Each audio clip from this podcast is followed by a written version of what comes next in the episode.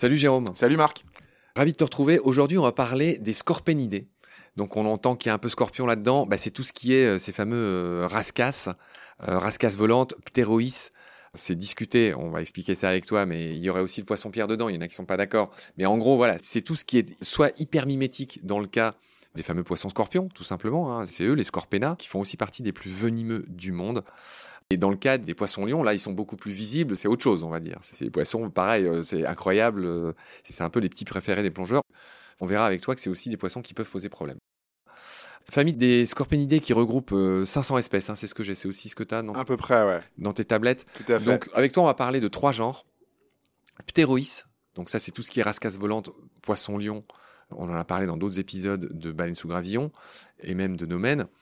Il y a Dendrochirus, qui ressemble un peu à Ptéroïs, on va dire, sauf qu'elles ont des nageoires pectorales qui sont géantes en forme de demi-disque et qui sont un peu plus petits en taille que les Ptéroïs. On, va glisser ça dans cet épisode-là. Et dans un prochain épisode, on parlera des Scorpénas. Et là, c'est tout ce qui est euh, poisson-scorpion. Donc, cher Jérôme, j'aimerais que tu nous présentes les différentes espèces de Ptéroïs, c'est-à-dire de rascasses volantes, c'est-à-dire de poissons-lions. Chez les ptéroïs, on va trouver à peu près 10 espèces. Et pour les principales euh, que je mettrai en avant, je vais citer Ptéroïs antenata. Alors attends, attends, toi, je sais que t'aimes pas les noms vernaculaires, mais on va, Ah. quand, même, on va quand même les dire. Donc, moi, d'ailleurs, je commencerai plutôt par Ptéroïs volitans et si tu veux. Ptéroïs miles, qui se ressemblent énormément Oui. euh, et qui sont les plus connus. Pour de mauvaises raisons d'ailleurs. Ouais. Mais oui, oui, Ptéroïs volitans et Ptéroïs miles, donc sont les, les poissons lions classiques en nom vernaculaire. Lionfish. Ce sont des poissons qu'on connaît euh, pour de mauvaises raisons aujourd'hui, notamment Pterois volitans. C'est l'espèce qui aujourd'hui, de par euh, son intégration dans un écosystème qui n'est pas le sien, c'est-à-dire notamment la zone des Caraïbes, euh, provoque un impact très négatif sur euh, la, biodiversité des récifs sur ces zones-là. En clair, elle bouffe tous les alevins.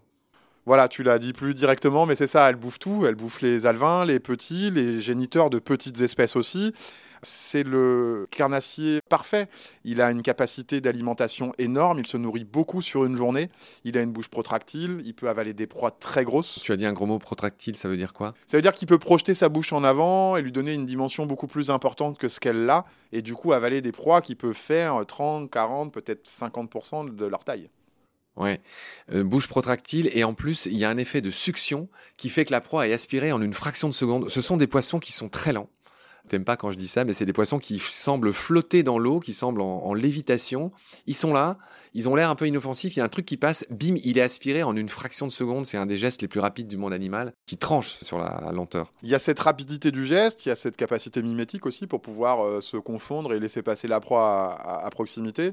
Bref, c'est des poissons qui, dans leur milieu naturel, ont des prédateurs, par exemple le requin, mais qui ne l'ont pas dans les zones euh, caraïbes, par exemple, et on se retrouve avec euh, progression alarmante des euh, populations de cette espèce-là, qui pose euh, de sérieux problèmes pour la biodiversité. Ouais, alors les raisons, on les connaît mal. Euh, Il y en a qui disent que des individus se seraient échappés ou auraient été juste vidés d'un aquarium qu'un inconscient aurait euh, rejeté euh, dans l'océan au niveau de la Floride. Il y en a d'autres qui disent qu'il y a eu un ouragan qui a cassé un aquarium et que du coup ils se sont retrouvés comme ça à l'eau. Enfin bref, on n'est pas très sûr de, de là où ils viennent, mais ils ont envahi la Floride, toutes les Caraïbes. C'est un vrai problème. Il y a même des plongeurs qui essayent d'accoutumer les requins qui sont pas habitués à les manger, à les manger, en leur apprenant à manger de la rascasse volante. Exactement. On ne sait pas comment s'en débarrasser et on en avait parlé d'ailleurs avec euh, Michel Ignette, que tu connais, qui nous avait dit que la seule limite qui semble les contenir, c'est tout simplement la température de l'eau. Mais il n'y a rien d'autre qui les arrête que la température de l'eau. Aujourd'hui, sans prédateur, c'est simplement la donnée écosystémique euh, qui placera la population au sein d'un cheptel. Bon, alors on avait commencé au tout début, euh, on voulait dire les, les principales espèces, tu as parlé d'une dizaine d'espèces euh, de ptéroïs, tu as parlé d'antenata, c'est ce qu'on appelle la rascasse diable ou la rascasse armée, on va quand même donner leur nom vernaculaire, qui a des, des nageoires un peu plus fines.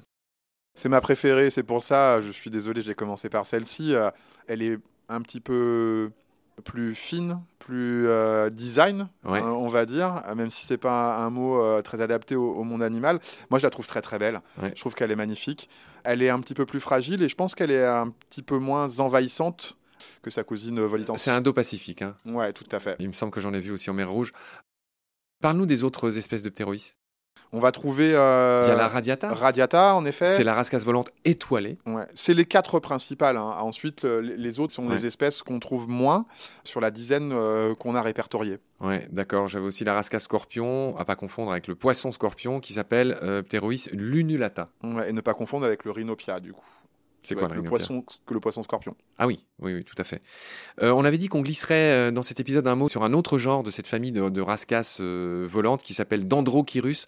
Elles sont plus petites, hein, Plus petite, avec des nageoires pectorales immenses, immenses. en forme de demi-disque. Ouais, tout à fait. Qui sont rayonnées et qui sont pleines, c'est-à-dire qu'il y a un tissu entre chaque rayon, contrairement à certaines théories où il y a des endroits où le tissu ne lie pas en fait les rayons euh, des pectorales. Ça, c'est Ouais. un petit peu leur différence. Elles vivent un petit peu plus proche du sol, hein, donc un tout petit peu moins pélagique. Euh, je trouve qu'elles sont plus colorées et, et tout aussi euh, dangereuses et euh, gourmandes, on va dire. Ouais, on dirait qu'elles ont deux éventails déployés euh, de chaque côté du corps. ça. Donc Dendrochirus biocellatus, c'est peut-être la plus connue. Par exemple, ouais, j'ai Dendrochirus zebra aussi, qui est joli, et Ouais. qu'on peut, qu'on peut voir également dans, les aquariums. Et il y en a une qui s'appelle Brachypterus, et là encore, l'étymologie me dit que ça veut dire larges ailes. Donc, euh, on va dire euh, bien nommé. On en a fini avec nos rascasses volantes, nos, nos ptéroïs. Euh, à moins que tu aies quelque chose à ajouter? Oui, une petite chose. euh, en effet, on ne sait pas d'où est sortie cette in- invasion. Est-ce que c'est Katrina? Est-ce que c'est un particulier?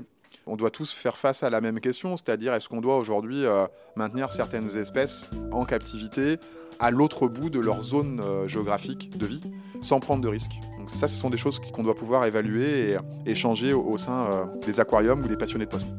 D'accord, Jérôme. Ok, c'est bien noté. Donc euh, voilà ce qu'on pouvait dire sur les rascasses volantes. On, on va continuer à parler des scorpénidés, tous ces poissons très dangereux hein, qui font aussi partie des plus venimeux du monde. Je te retrouve très vite pour continuer à parler de cela. D'ici là, prends soin de toi. Salut. À très bientôt, Marc.